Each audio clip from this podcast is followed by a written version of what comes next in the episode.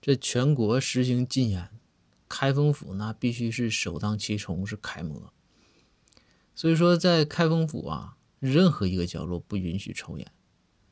这有一天呢，这包大人实在是憋的这个难受，包大人就跑厕所去了，偷偷的抽了两口烟。这正抽着烟呢，就听外边啊，公孙出现了。知道公孙过来了，这包大人赶紧的把烟扔掉，然后这个，但是这个时候公孙一出现，他包大人嘴里憋了口烟，包大人也不敢吱声。公孙一进来，跟包大人两个人面面相觑。这公孙说：“大人，你这干什么呢？”包大人嘴里憋着烟呢，不敢吱声，就看着公孙。公孙又说：“包大人，您这干什么呢？”包大人还是不动。公孙有点急了。公孙说：“大人，你这到底干啥呢？你说话，你咋的了？”